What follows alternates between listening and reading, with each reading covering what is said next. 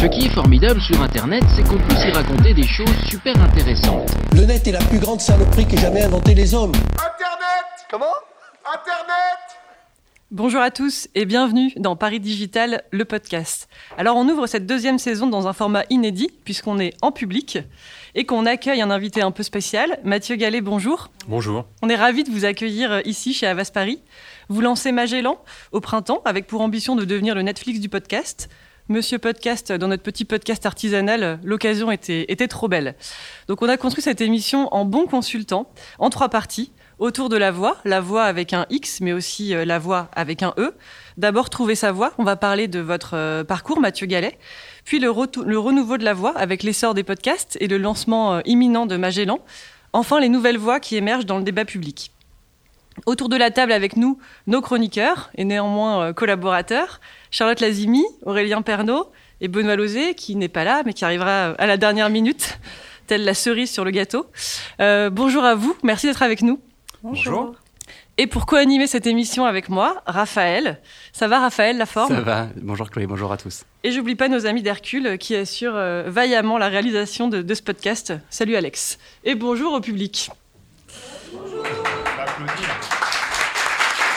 Vous êtes plus de 2000. On peut y aller? On commence tout de suite par un portrait de notre invité. Raphaël, le micro est à toi. Mathieu Gallet, vous êtes ce qu'on appelle une personnalité publique. Votre nom nous est familier, on vous reconnaît dans la rue. Dans le jargon marketing, on dirait que vous avez un excellent taux de notoriété assistée. Mais vous n'êtes pas n'importe quelle personnalité publique. Parce que d'ordinaire, ces personnalités publiques, on peut assez facilement les classer en deux catégories. Il y a d'abord les lisibles, les adeptes du rectiligne. Ce sont les personnalités qui ont émergé sur un créneau bien identifié et qui excelle depuis à faire des variations sur le même thème. Lucchini fait et fera toujours du Lucchini. Seguela fait et fera toujours du Seguela. Blague euh, maison. Et puis il y a les autres, les imprévisibles. Ce sont les amoureux du contre-pied, des embardés, des personnalités qui se sont construites sur un effet de surprise permanent et qui sont données pour mission d'explorer sans cesse de nouveaux univers. Ils s'appellent Alexandre Astier, Nicolas Hulot, Roselyne Bachelot. Mais il y a une troisième catégorie de personnalités. Ce sont toutes celles qui échappent à cette répartition lisible, imprévisible, mais sans jamais se contenter d'être mollement un peu des deux. Non, cette troisième voie cultive l'art de l'esquive. L'esquive, c'est ce petit pas de côté dont on peut a posteriori reconnaître la lisibilité, mais dont le geste même, à l'instant où il est exécuté, est résolument de l'ordre de l'imprévisible, un peu à la Mbappé. Et je crois que vous êtes de ceux-là, Mathieu Gallet. Votre parcours, il y a un peu d'Mbappé en vous, euh, Mathieu Gallet. Votre parcours a cela de singulier qu'il est à la fois extrêmement lisible quand on l'embrasse dans sa totalité et tout à fait imprévisible quand on le regarde étape par étape. En 99, vous entrez dans une maison de disques classiques, Erato. Vous bossez un peu chez Pathé, puis chez Studio Canal.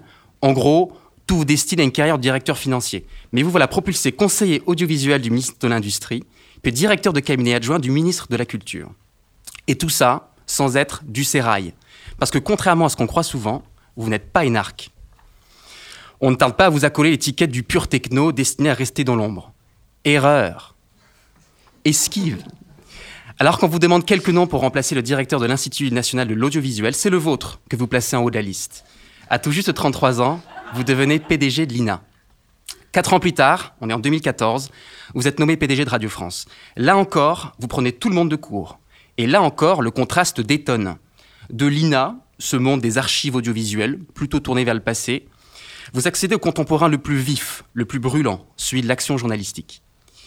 Enfin, dernière étape de l'esquive, il y a à votre départ de la Maison Ronde il y a tout juste un an, vous prenez la décision de vous lancer dans l'univers qui semble a priori le plus diamétralement opposé de ceux que vous avez côtoyés pour devenir entrepreneur.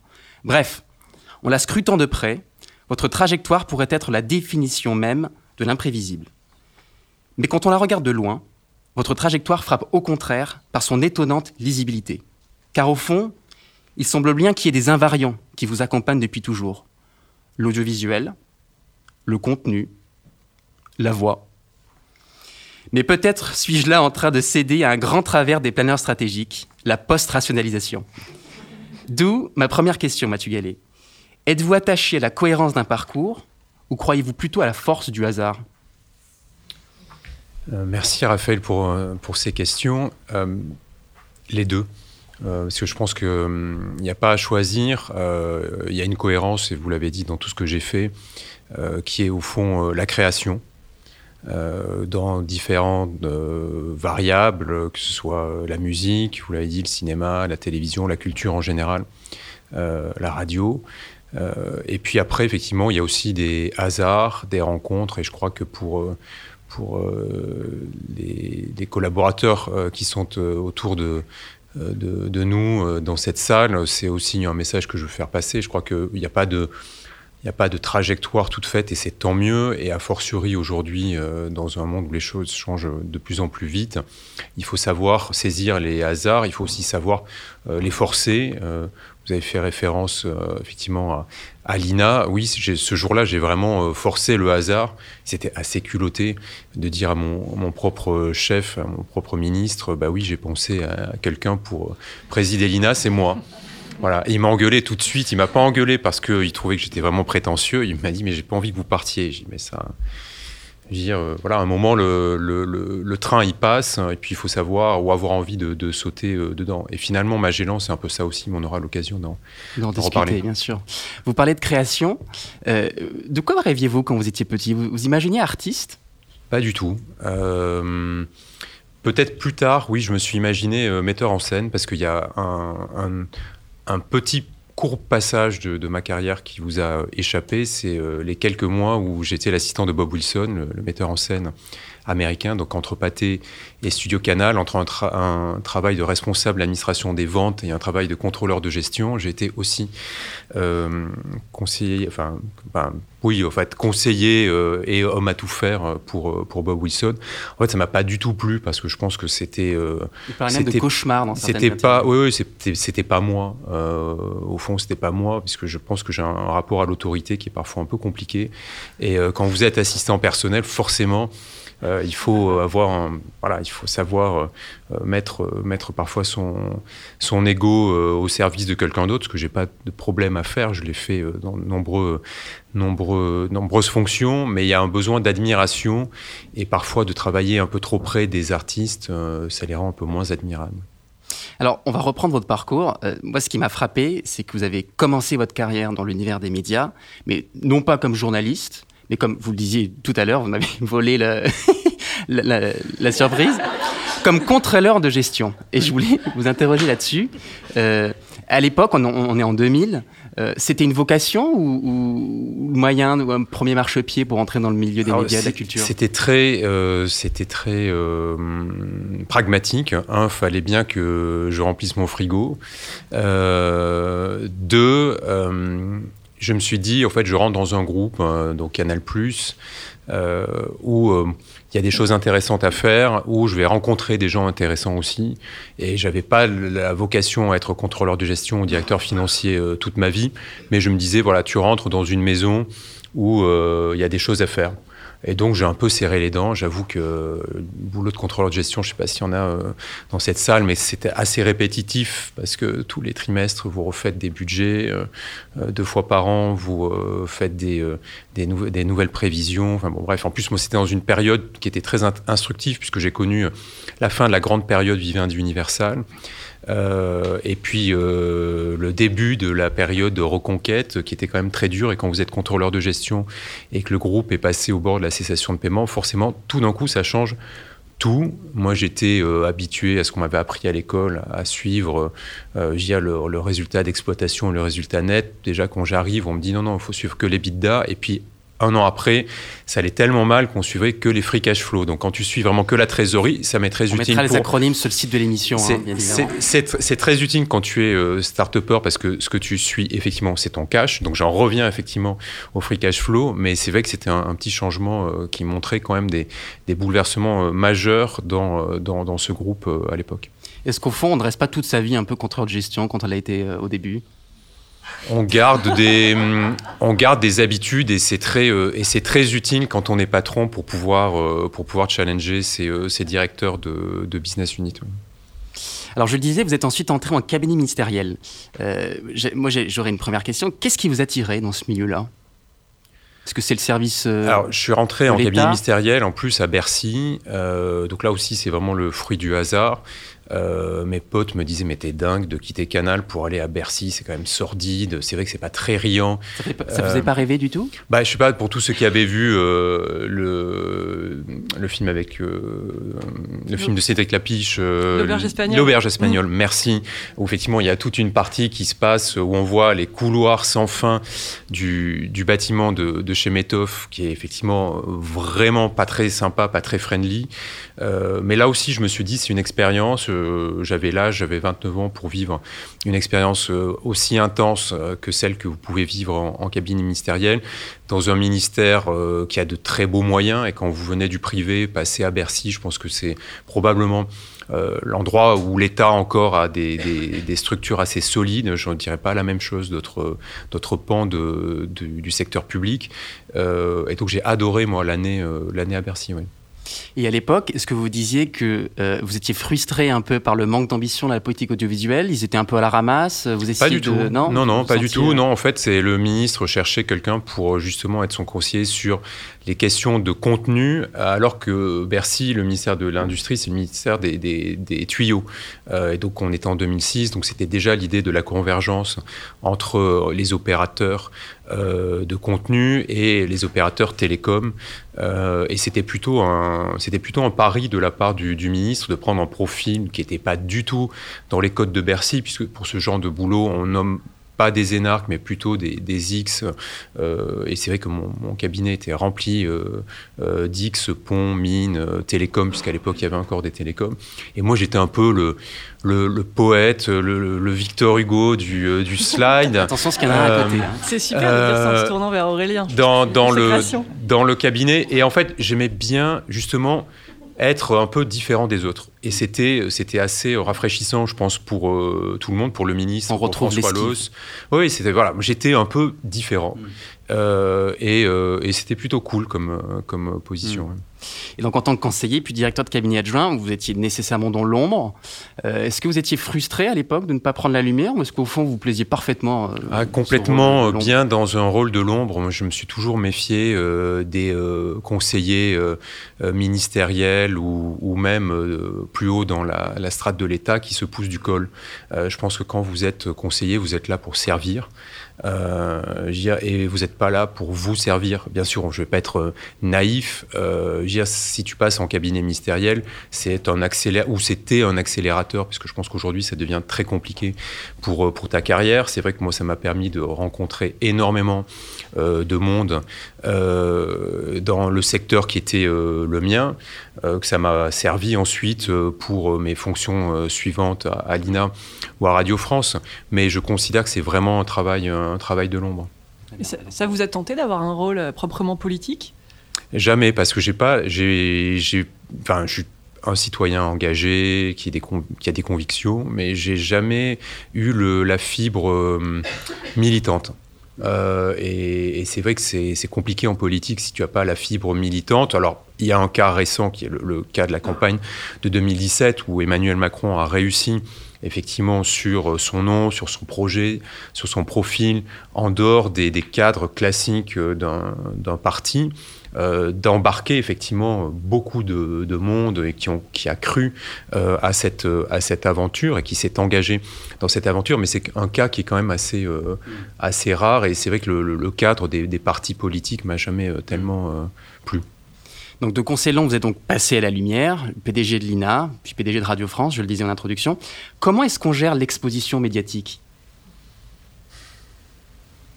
Probablement je ne m'étais pas vraiment préparé à, hum, à ça. Alors, à l'INA, ça va parce que vous n'êtes pas un média, donc euh, vous êtes à Brie-sur-Marne, au fin fond du 94, donc c'est plutôt, c'est plutôt euh, tranquille de ce point de vue-là. Quand vous sortez, euh, c'est vraiment pour euh, communiquer, pour, euh, pour informer. Il n'y a pas d'exposition qui vient, qui vient à vous naturellement. Alors, En l'occurrence, j'ai été pas complètement, j'étais un peu déniaisé quand même puisque on m'a déjà, j'ai eu une enquête préliminaire sur les conditions de ma nomination. Donc c'est déjà là, tu comprends qu'il y a des gens qui te veulent vraiment pas que du bien.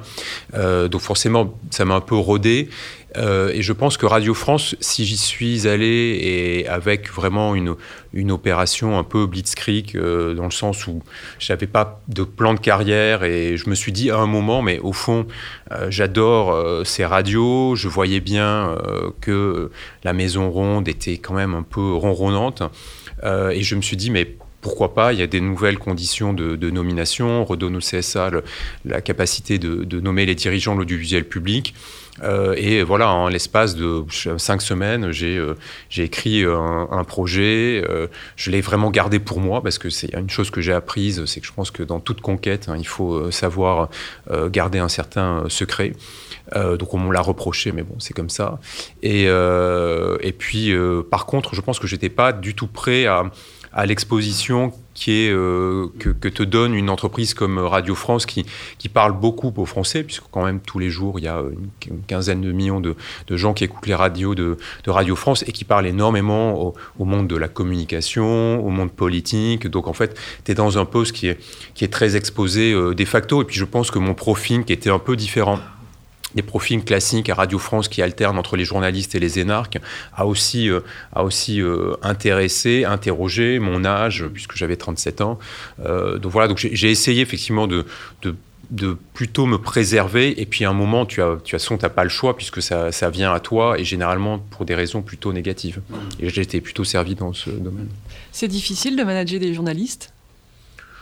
J'en ai jamais managé vraiment en direct parce que j'ai toujours euh, considéré que mon rôle c'était un rôle de manager euh, et pas un rôle de directeur des programmes, encore moins de directeur de la rédaction. Moi, mon, mon rôle ça a toujours été de m'entourer des meilleurs euh, à leur poste, les meilleurs qui sont des gens qui viennent de l'interne et que j'ai repéré et que j'ai promu d'autres qui m'ont suivi dans mon parcours euh, professionnel, et puis euh, euh, d'autres que j'ai recrutés de façon plus classique, et, où voilà, c'était l'idée d'injecter aussi des idées un peu nouvelles, des comportements nouveaux. Donc c'était un, savant mélange de gens qui connaissaient la maison, de gens qui ne la connaissaient pas, et de gens qui me connaissaient.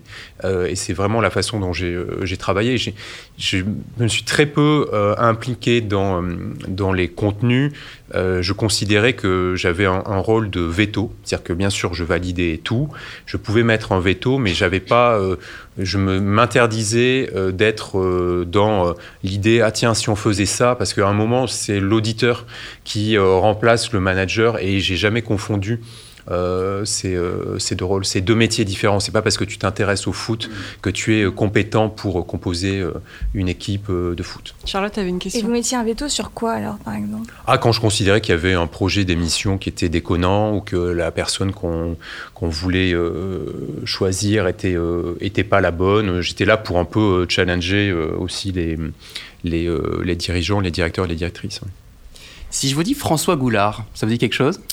Euh, oui, c'était le maire de Vannes, euh, ministre. Euh. Plomber ma vanne, mais alors là, c'est. Ouais.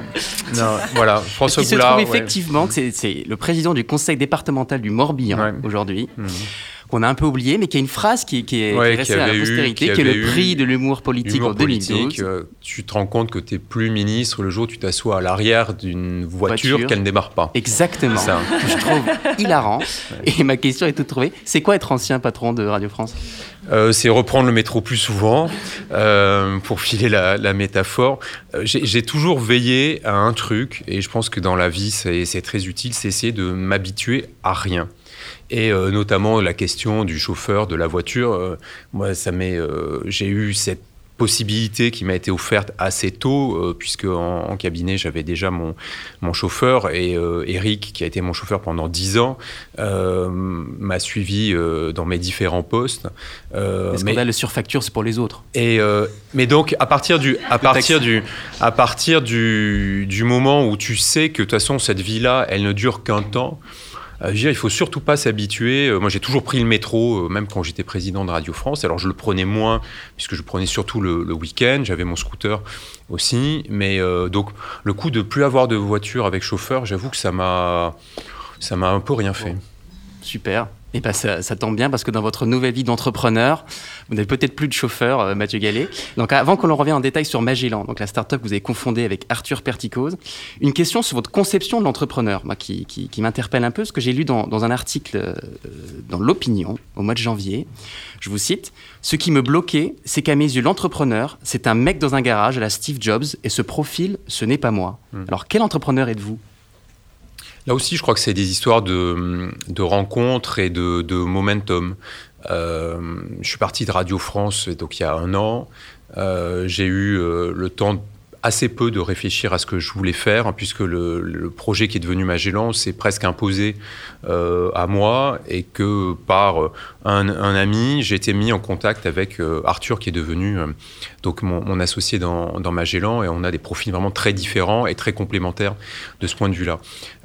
donc je pense que oui, le, le, je me faisais une idée fausse de l'entrepreneur qui était un type génial, euh, euh, dans son coin, un peu professeur cosinus, euh, mais, mais au monde, au, ben, bercé dans le monde réel.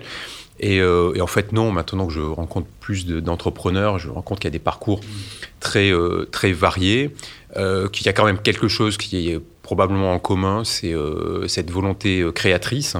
Et, et, moi, je pense que je me suis un peu découvert aussi dans, dans cette euh, aventure. Oui, j'ai toujours aimé euh, créer. Avant, j'étais plus dans une création qui était euh, réorganisation, réorientation.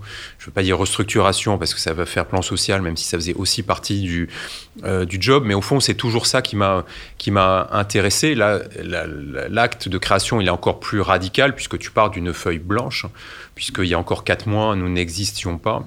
Euh, et, et, tu crées quelque chose avec euh, une équipe, avec euh, une ambition et l'idée d'embarquer toute cette équipe à travers cette, cette, ambition et derrière de la réaliser pour, un, pour le grand public, puisque nous, on a une, une vocation de, de, grand public. Au-delà de la création, il y a quand même la question de l'argent.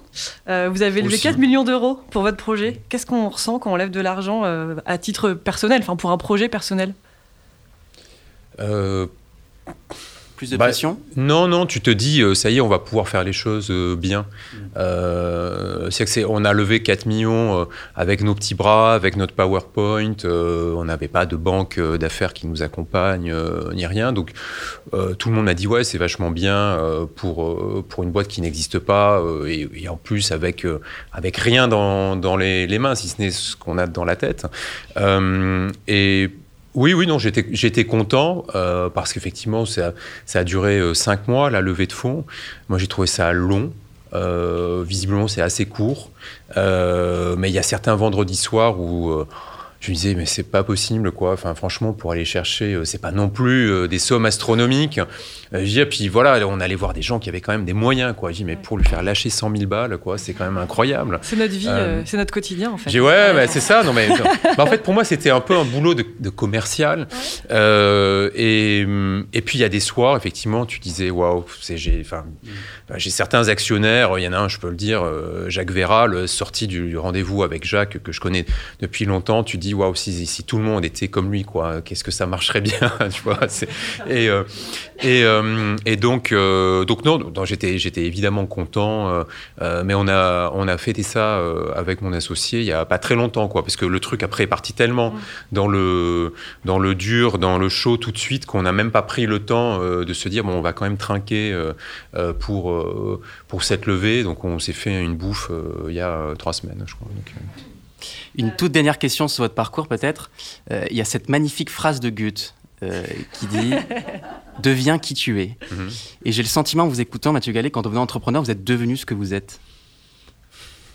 Je sais pas, je vais, on verra euh, le jour où je serai mort, quoi, et en se retournant, euh, de se dire. votre chronique post-mortem. Non, non, mais de se dire, euh, voilà, j'étais ça. Moi, je pense, je pense que c'est, c'est à la fin qu'on peut dire ce qu'on a été, quoi. et c'est généralement mieux que ce soit les autres qui en parlent plutôt que vous. En parlant des autres et en parlant de, de Goethe, c'est l'heure de la chronique du plus littéraire de nos consultants. Il est à la Rocco ce que Victor Hugo est à la littérature. C'est l'heure du mot d'Aurélien Pernaud. Mesdames et messieurs, messieurs, le mot de ce soir est... Et oui Aurélien, quel est le mot du jour? Le mot du jour, bonjour à tous, le mot du jour est podcast. Alors moi généralement, je prends un mot, je le décortique, je dis ce que j'en pense et ça intéresse tout le monde. Euh, Aujourd'hui, une chronique en forme de double mise en abîme.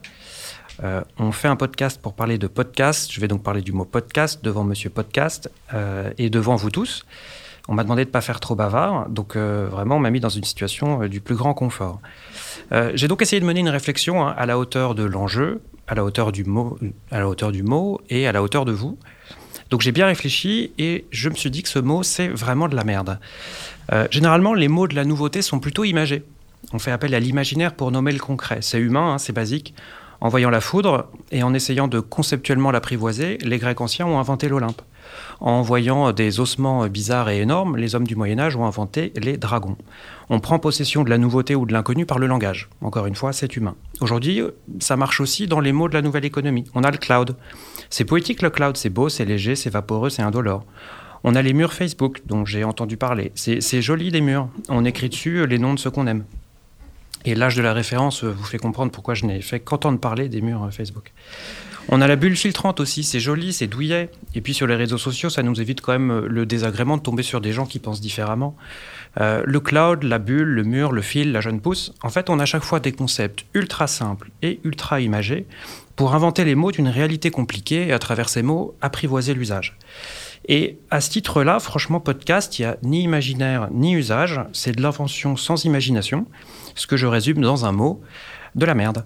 Euh, podcast, alors j'ai eu la surprise de l'apprendre, je dis peut-être le dernier euh, à ne pas le savoir, c'est un mot valise, d'une valise que je trouve mal bouclée.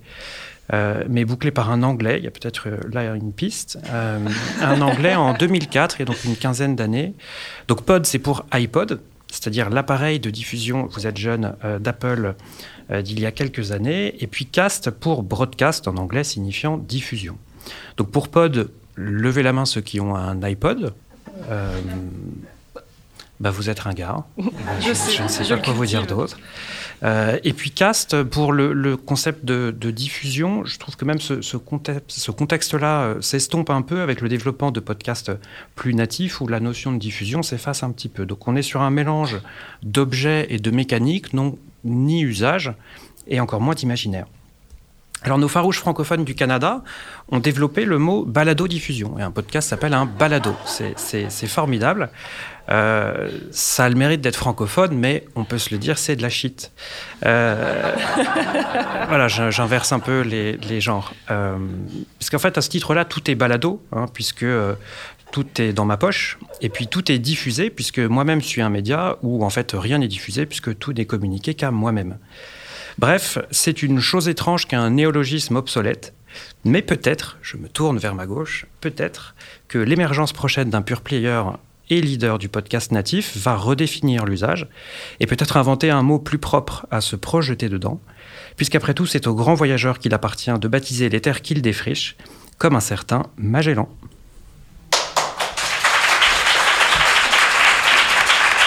Pourquoi j'ai pas une rose d'applaudissement, moi? Ils n'étaient pas encore chauds, c'est pour ça. Une réaction, Mathieu Gallet, sur le mot podcast, vous l'aimez? Ils s'appelleront comment les contenus sur Magellan? Je partage, euh, je dirais pas euh, juste le, à, utiliser les, cinq lettres euh, bien connues. bah, c'est pas c'est pas un mot très inventif, c'est pas un mot très parlant ce qui est con quand euh, tu fais de l'audio. Euh, donc, euh, c'est vrai que nous, on essaie, et avec Julia et toute l'équipe, de se triturer pour se dire comment trouver un mot plus, plus plus grand public, vraiment, puisque c'est l'enjeu de, Magellan, c'est de, faire passer cet âge du podcast qui est quand même euh, aujourd'hui euh, un âge alors âgé, puisque euh, le podcast existe sur les iPods depuis une quinzaine d'années, mais au fond, le, développement est, plus récent, on dira 4-5 ans, dans le langage commun. parce que je pense que pour des jeunes, c'est pas très, ça veut pas dire grand chose. Pour des plus de 50 ans, pareil. Euh, et donc, c'est un mot, oui, un mot fourre-tout, et euh, vraiment, c'est le mot d'Apple, quoi. C'est euh, c'est pas un mot, c'est pas un mot très, très évocateur. Nous, on, on parle plutôt d'histoire audio. Alors, c'est mieux en anglais, audio stories, c'est mieux. mais c'est vraiment le positionnement sur lequel on, on va être pour, pour parler de l'accompagnement aussi que représente ce média, ce média de l'audio qui vous accompagne dans différents moments de la journée. Parce que vous pouvez faire plusieurs choses en même temps que, que vous écoutez, vous écoutez une histoire audio. Bon, le brainstorm est ouvert, on n'y est pas encore euh, tout à fait, donc euh, toutes les idées sont bonnes à prendre. Un autre mot, un nom propre cette fois, Magellan. Euh, avant de nous expliquer ce que c'est, est-ce que vous pouvez nous dire pourquoi Magellan? C'est vrai que Magellan, c'est un peu le nom qu'on donne à tous les projets d'avenir dans les boîtes de, de conseil. Magellan 2030, euh, Cap Croissance 2000, 2020. Euh, ça va, on n'a pas assez de sous pour prendre des consultants, donc on n'a pas été pollué. euh, je vais vous le dire, ça vient d'une discussion en mai dernier chez des amis qui sont dans la pub aussi, dont certains sont dans cette, euh, dans cette grande maison. Je vous fais une révélation. Pas ici, dans cette salle. Précisément, pas précisément sont dans cette salle. Dans cette salle mais euh, et voilà où on essayait de me faire parler de, mon projet. Je viens de rentrer de Californie où j'étais allé voir pas mal d'acteurs dans ce domaine ah, pour me vraiment euh, consolider mon, mon idée. Et euh, bon, pendant le repas, je disais rien. Puis le, vin, le vin était bon. après le repas, le champagne était bon, le cognac aussi. J'aime bien boire, hein, je le dis, mais du bon vin. et donc là, j'étais un peu plus, un peu plus causant. Et donc j'ai dit, ben voilà, ton... et on m'a dit, mais ça va faire quoi ton machin? J'ai dit, ben, ça va permettre de découvrir des euh, choses qui existent, mais tu ne les trouves pas parce que tu n'as pas finalement trouvé le, le, bon, le bon guide ou le bon chemin. Et euh, voilà, il y a quelqu'un qui m'a dit Magellan. Donc une plateforme d'agrégation et de distribution de podcasts. Vous pouvez nous et en de dire... production. Et de production. Vous pouvez nous en dire un peu plus comment, Alors, ce que je ça peux marche? dire, et puis ça, ça viendra corriger ce que vous disiez en, en, en introduction, c'est que c'est pas un, un, projet de Netflix. C'est-à-dire que moi j'ai toujours dit ce qu'on voulait créer, c'était une expérience à la Netflix. C'est-à-dire quelque chose de simple, d'évident, qui marche bien un peu partout, parce que c'est ça qui est fort avec Netflix, c'est que d'un point de vue euh, de l'expérience utilisateur, c'est vraiment bien fait et par ailleurs euh, qui apporte des contenus euh, différenciants, donc avec de la production, euh, de la création originale. Donc en fait, le, projet, c'est une plateforme qui va héberger des contenus euh, gratuits existants, soit de la radio euh, de rattrapage, puisqu'aujourd'hui c'est beaucoup ça, le podcast, c'est du replay radio, soit des podcasts qu'on appelle natifs. Moi, je préfère parler de, de, création euh, originale pour, pour ces podcasts qui peuvent venir à la fois de studios indépendants, venir de la presse, puisqu'aujourd'hui c'est vraiment un marché où beaucoup d'acteurs sont en train de s'impliquer. Tout ça, c'est une partie euh, gratuite où on va euh, faire découvrir tous ces contenus, tous ces continents qui existent euh, déjà par de la curation avec notre équipe éditoriale qui est là pour accompagner le voyage, mais aussi par de la recommandation algorithmique. et donc on a créé nos propres algorithmes, notre propre moteur de recherche, puisque ce qu'il y avait sur le marché n'était pas satisfaisant on crée notre propre thésaurus. Ça me ramène au temps de l'INA, effectivement, pour pouvoir avoir un système de, tagage très, euh, très performant. Donc tout ça, c'est vraiment la découverte de l'existant qui se fait gratuitement. Où pour nous, notre enjeu, c'est euh, de conquérir de nouveaux utilisateurs. Et puis, vous avez en plus euh, une partie euh, création originale Magellan, où là, c'est nous qui initions euh, des projets que nous produisons, que nous coproduisons, euh, ou que nous distribuons en exclusivité, et là, qui est réservé euh, aux abonnés moyennant un, abonnement de 4,99 euros par mois, illimité, sans, sans pub euh, et sans engagement. Voilà. Donc, par rapport à ce que vous nous disiez tout à l'heure sur euh, Radio France et votre volonté de pas trop de pas intervenir euh, dans le dans les contenus et dans l'édito, c'est un peu différent là aujourd'hui. Oui, là, vous êtes forcément plus partie prenante. Parce que sur les projets euh, que nous créons, euh, il y en a un certain nombre qui sont initiés par nous, d'autres qui nous sont proposés.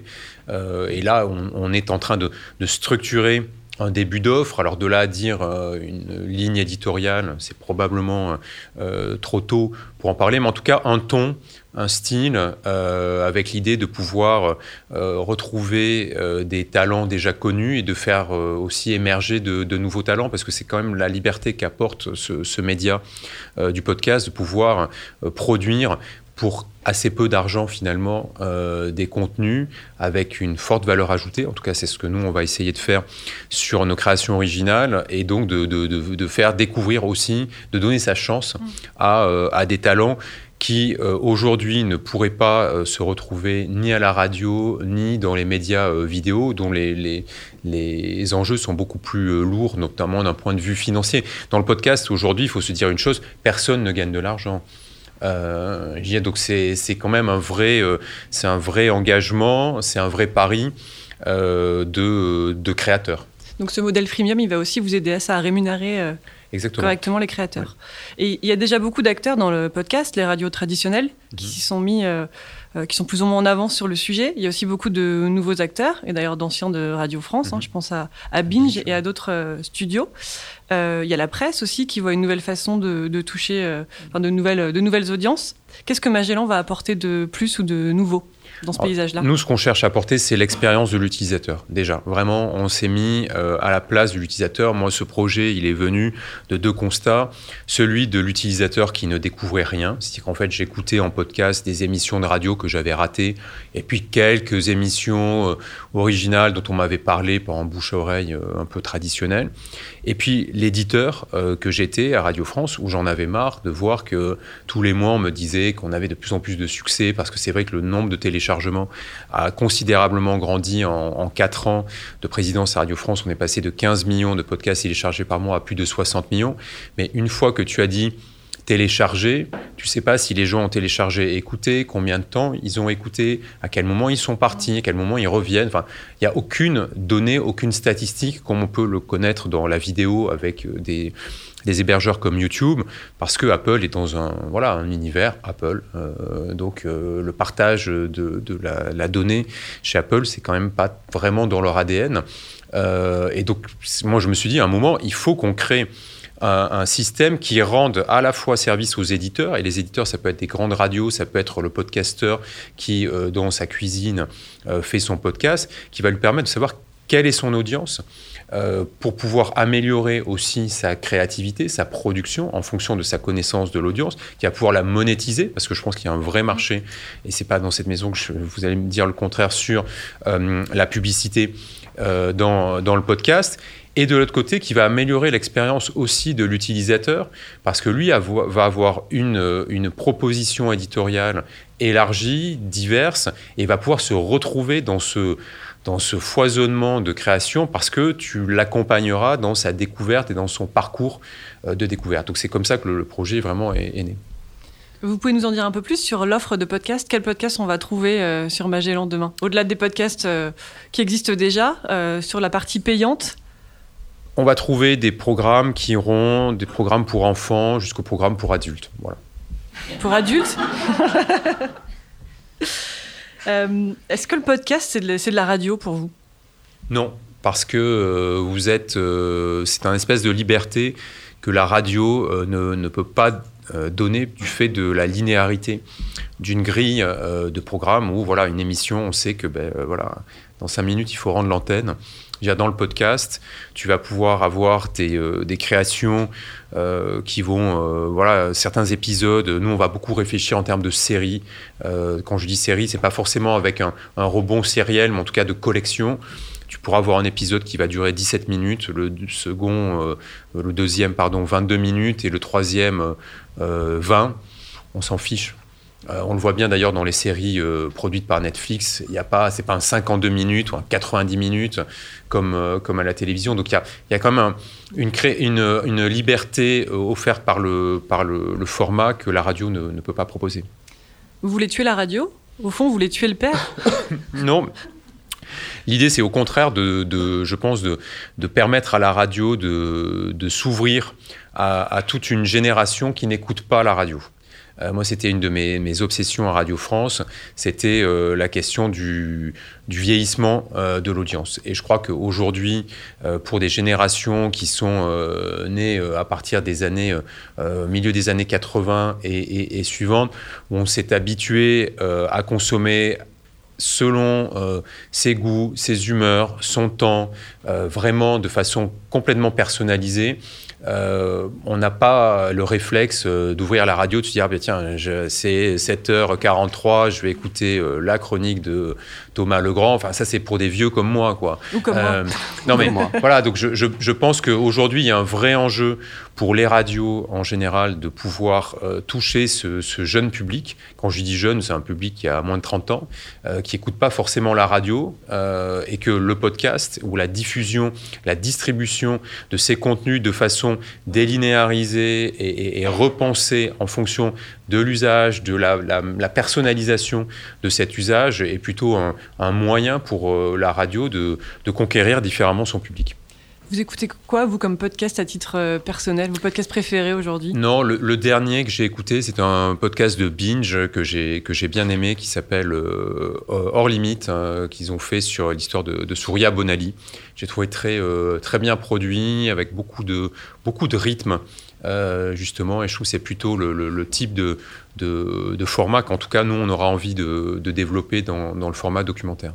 Vous pensez qu'il y a un, un, vrai rôle politique du podcast euh, dans le paysage médiatique ah, aujourd'hui? Qu'est-ce que ouais, ça apporte de plus J'y crois parce que pour le coup, la, par la parole se libère beaucoup plus dans l'audio du fait qu'il n'y euh, ait pas d'image, alors qu'on est dans un monde de l'image. Euh, ça apporte vraiment une, alternative euh, à, cette domination et ce côté un peu, insupportable parfois de l'image. Donc je pense qu'effectivement, ça va être un média très, très intéressant pour pouvoir, à défaut de lâcher prise, mais en tout cas dire des choses et avoir une expression, une parole qui soit un peu différente de celles euh, qu'on peut euh, voir à la fois sur, euh, sur des plateformes type YouTube et a fortiori dans des médias audiovisuels traditionnels. Alors, si on a une qui ne lâche jamais prise, en tout cas sur les sujets qui l'animent, c'est notre prochaine chroniqueuse. Charlotte est consultante chez Avas Paris, mais elle est aussi ancienne journaliste et experte de l'égalité femmes-hommes. Elle a même écrit un bouquin sur le sujet, mais on n'est pas là pour faire ta promo aujourd'hui, Charlotte. Tu vas nous parler d'un sujet que tu connais bien, donc la voix des femmes.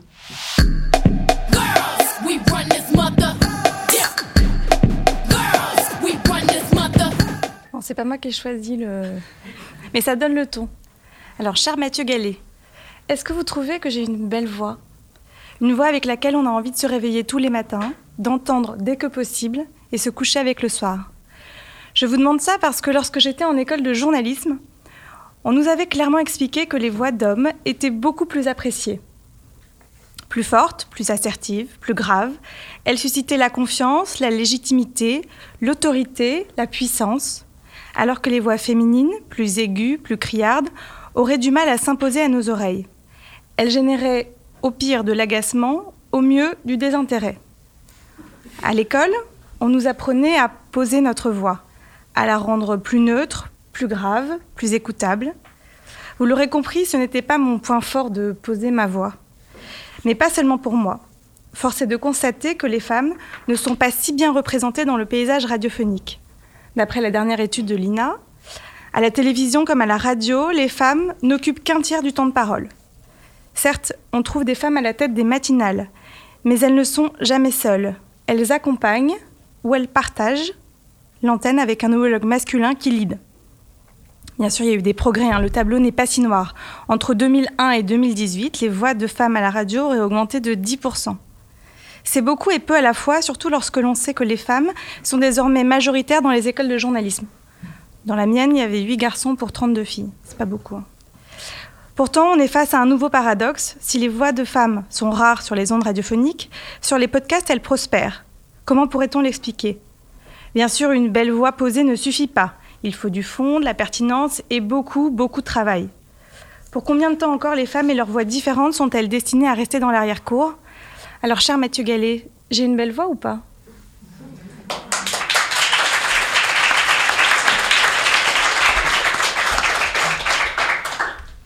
Euh, Sur la question des voix, effectivement, ce que vous disiez de, des voix à la radio, euh, les, tests qui étaient faits, alors c'est plutôt les radios commerciales qui font ça, euh, c'est pas le genre de test qui, est fait dans le service public, c'était généralement des retours des auditeurs et des auditrices qui étaient effectivement beaucoup plus sévères avec les voix féminines pour les raisons que vous avez, que vous avez euh, décrites. Moi j'avoue que j'ai jamais fait ce travail de me dire mais est-ce que la voix passe ou passe pas, est-ce que au fond est-ce que c'est la bonne incarnation, ce que je disais tout à l'heure, pour ce créneau-là, pour cette thématique-là. Donc c'est toujours comme ça qu'on a fait, on a fait les, choix à Radio France. Je, vais vous faire une confession tout à l'heure quand je disais que je ne me suis pas intéressé ou je m'intéressais de loin au contenu. c'est vrai et en même temps j'étais très attentif justement à cette question de, la féminisation des antennes du rajeunissement aussi des antennes, parce que je pense que quand on est un média de masse, euh, il faut que quelque part on se reconnaisse que dans le média qu'on écoute ou qu'on regarde, si vous êtes à la télévision, donc la question des diversités en général euh, était pour moi une préoccupation euh, importante et je dois confesser que le choix de Fabienne Synthèse pour présenter la, matinale de, de France Info, j'étais pas complètement étranger. Et que le choix qu'ensuite Fabienne euh, Synthèse remplace euh, Nicolas Demorand dans le 18-20 d'Inter, j'étais encore moins étranger. donc voilà, et c'était pas parce que c'était Fabienne Synthèse et Fabienne c'est une femme, c'est parce qu'effectivement je considérais qu'elle avait une personnalité qui pouvait apporter, si je prends le, cas du 18-20, ce moment euh, intense avec les auditeurs, puisqu'on est dans un moment d'interaction avec le, téléphone sonne, que par ailleurs elle avait un parcours euh, international après avoir été euh, correspondante pendant longtemps aux, États-Unis, que la première partie, le 18-19, est tournée justement vers, l'international. Et est-ce que c'était difficile justement ces prises de décision? Est-ce que c'était contesté ou pas? Parce que la radio est historiquement très masculine. Hmm. Euh, contester ou pas, je je sais pas. Puis s'ils n'étaient pas d'accord, je m'en fous. C'est moi qui à la fin euh, choisissais. Donc c'est ça qui quand tu quand es quand même euh, patron de temps en temps, ça a des inconvénients, mais ça a aussi quand même quelques avantages. Et, et c'était et c'était comme ça. Donc oui, c'est vrai que j'ai poussé le choix de, Laurence Bloch comme directrice de, de, de France Inter. c'est pas un choix qui était évident pour beaucoup de gens, alors qu'elle était directrice adjointe. Tu te dis qu'elle était quand même juste à une marche. Et euh, quand j'ai dit, mais non, j'ai rencontré euh, cette femme, je ne connaissais pas Laurence Bloch, et j'ai dit, enfin, on va pas s'enquiquiner, aller chercher, euh, dire, elle est juste, c'est la bonne personne pour, pour diriger France Inter. En plus, on gagnera du temps. Et en fait, je me suis rendu compte que c'était la première fois dans l'histoire de Radio France et même de l'ORTF qu'une femme dirigeait la première radio du, du service public. Euh, voilà, donc c'est, pour moi, c'était une préoccupation euh, tout le temps de se dire quand j'avais le choix de plusieurs, euh, de plusieurs incarnants, de dire est-ce qu'on a pensé effectivement à, tiens, à me proposer plusieurs profils et dont un profil féminin et un profil masculin. Donc c'est à partir du moment où le, chef dit c'est une exigence, je dire, à chaque fois je veux qu'on se pose la question. Ça ne veut pas dire qu'à la fois à la fin, on va prendre une femme parce que c'est une femme ou qu'il faudrait une femme. Mais en tout cas, la question, il faut toujours se la poser d'entrée et se donner le choix d'entrée. Euh, parce que pour moi, je considère que ça doit être un, sujet qui derrière était, doit, être, doit être neutre. Euh, ce qui compte, euh, c'est la compétence, c'est euh, la compétence au bon endroit, au bon moment. Mais tu es obligé quand même de passer, et encore aujourd'hui, dans une euh, politique volontariste pour dire non, là, vous ne le faites pas assez, donc représentez-moi des profils avec des profils féminins. Vous n'allez pas me dire que pour ça, on ne peut pas avoir un profil féminin. C'est très dur dans le réseau France Bleu. Euh, voilà, où il y a beaucoup d'habitudes euh, et donc moins de turnover aussi. Donc moi, j'avais donné des, des exigences euh, voilà, au moment des renouvellements des responsables de rédaction et des directeurs ou directrices de de d'antennes pour qu'on ait effectivement des, des propositions et qu'on en fait on, on, pousse les femmes euh, dans ces, ces postes-là parce qu'on avait parfois des manques de des manques de candidatures donc il y a aussi un sentiment je pense de d'autocensure qu'il faut euh, essayer de, de, de faire euh, de faire sauter. Et c'était aussi une des responsabilités de l'entreprise de, de, promouvoir et de d'aider effectivement ces femmes à se dire non c'est pour moi aussi. C'est aussi pour moi donc il y a de la place pour un podcast animé par Charlotte Lazimi sur Magellan, a priori.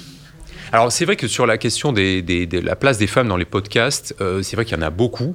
Et probablement pour des raisons... Euh, euh, ce qu'on disait tout à l'heure, il y, a une liberté, euh, il y a un choix, le fait qu'on se produise soi-même aussi, euh, qui fait que bon, bah, tu n'as pas besoin d'attendre qu'on dise que ta voix de Cressel, elle passe pas, et que non, désolé, ça va pas plaire aux annonceurs, et tout ça. Au fond, tu, tu, tu y vas par toi-même, et c'est là où tu vois le, le, le, le côté entrepreneurial, justement, de toutes ces femmes qui ont choisi très tôt le podcast pour, pour pouvoir créer de, de nouveaux formats, qui aujourd'hui, en plus, connaissent un, certain, succès. Nouvelle voix au sens propre comme au sens figuré. Euh, je voulais vous interroger sur euh, un peu l'air du temps, parce qu'il me semble que, que ce qu'il y a de commun dans le mouvement MeToo, dans le mouvement des Gilets jaunes ou dans celui des collégiens et lycéens mobilisés pour le climat, c'est précisément l'émergence de nouvelles voix dans l'espace public. Alors on a beaucoup parlé de libération de la parole, pour le meilleur souvent, mais aussi parfois pour le pire. Quel est votre regard là-dessus? Libération de la parole parce que les, les, euh, réseaux sociaux euh, aussi le, permettent. Alors on a vu récemment qu'ils avaient permis aussi euh, l'excès, l'excès inverse. moi, je pense que sur le, mouvement MeToo, je peux le dire, qui, qui a touché, je pense, toutes les entreprises, et c'était le cas à Radio France. J'ai des, des, des, paroles qui se sont libérées sur des vieilles histoires euh, qui dataient pour certaines d'une vingtaine, voire une trentaine d'années, et qui a permis effectivement de, euh, bah, de franchir un, cap, alors que euh, ne serait-ce qu'un an, un an et demi avant, il y avait déjà eu, enfin, pour, on en a reparlé il n'y a pas longtemps, donc je peux en parler, le, cas de Baupin, qui avait été révélé par Mediapart et par France Inter, euh, a été l'occasion déjà de, certaines histoires qui remontent à la surface. Euh, dire, mais à ce moment-là, euh, les, personnes qui ont été victimes de, ces actes qui remontaient aux années 90 ne sont pas allées jusqu'au bout du, processus pour, pour se libérer et donc amener fait à des décisions derrière d'entreprise. Euh, il a fallu qu'il y ait. Alors, moi, à la suite de l'affaire Beaupin, j'avais créé une cellule d'écoute en 2016 euh, sur toute la question des discriminations en général, parce qu'il y a beaucoup de discriminations raciales aussi, il faut quand même. Euh, faut pas se le cacher. dans une boîte de 5000 personnes, forcément, il y a aussi des, des, problèmes comme ça. Et donc, un an après, quand l'affaire MeToo est sortie, je pense que vu l'ampleur que ça a pris, euh, cette fois-ci, euh, celles qui n'avaient pas, allé, qui pas osé aller jusqu'au bout du processus un an avant, à l'occasion de l'affaire Boupin, ils sont allés et on a pu mettre en place justement les décisions euh, d'entreprise adéquates. Sans transition, parce qu'on ne peut pas faire de transition de toute façon. on ne peut pas finir une émission sans la désormais célèbre et attendue balade sur Wikipédia de Benoît Lozé. Ne cherchez pas le rapport, parce qu'il n'y en a pas. C'est juste absurde et beau. La malédiction du colonel est une légende urbaine japonaise. D'après elle, une malédiction aurait été lancée sur l'équipe de baseball des Hanshin Tigers par le colonel Sanders, défunt fondateur de la chaîne de restauration KFC et mascotte de l'enseigne. Les Hanshin Tigers sont considérés comme les perdants traditionnels du baseball japonais, en opposition aux Yomiuri Giants de Tokyo qui sont considérés eux comme les rois du baseball japonais. En 1985, à la surprise générale, les Hanshin Tigers battent en finale les Seibu Lions et remportent ainsi leur première et seule victoire en championnat du Japon, principalement grâce à l'américain Randy Bass. Les supporters des Hanshin Tigers deviennent comme fous. Et beaucoup se réunissent sur le pont d'Ebisubashi pour célébrer leur victoire. Ils crient alors le nom de chacun des joueurs de l'équipe victorieuse, tour à tour, et à chaque nouveau nom, un supporter ressemblant aux membres nommés saute dans le canal. Cependant, il n'y avait personne qui ressemblait au meilleur joueur Randy Bass. La foule enragée a alors saisi une statue en plastique du colonel Sanders. Comme Randy Bass, le colonel avait une barbe et n'était pas japonais. Ils prirent la statue placée devant un restaurant KFC à proximité et la jetèrent dans le canal. Cette action impulsive coûtera cher à l'équipe, car c'est par elle que commença la malédiction du colonel. Après leur succès de 1985, les Hanshin Tigers subirent une série de défaites qui dura 18 ans, restant dernier ou avant-dernier de la Ligue. De brefs succès en 92 et en 99 ramenèrent l'espoir aux supporters, mais ils furent bientôt suivis d'une défaite. Pendant ce temps, de nombreux efforts furent faits pour récupérer la statue, comme l'envoi de plongeurs ou le dragage du fleuve, mais rien ne donna de résultat. Les supporters firent des excuses au directeur du restaurant KFC, mais la statue resta dans le canal et les Hanshin Tigers demeurèrent maudits. La statue du colonel fut finalement retrouvée dans le fleuve à l'occasion de travaux le 10 mars 2009. Les plongeurs qui la récupérèrent pensèrent d'abord que c'était un gros baril, puis un cadavre humain, mais les fans des Hanshin Tigers reconnurent rapidement la partie supérieure de la statue jetée en 1985. La main droite et la partie inférieure furent retrouvées le lendemain, mais il manque toujours à ce jour les lunettes du colonel et sa main gauche. La malédiction du colonel est depuis employée comme menace pour ceux qui divulgueraient la recette secrète aux 11 herbes et aromates qui fait le goût unique du poulet KFC.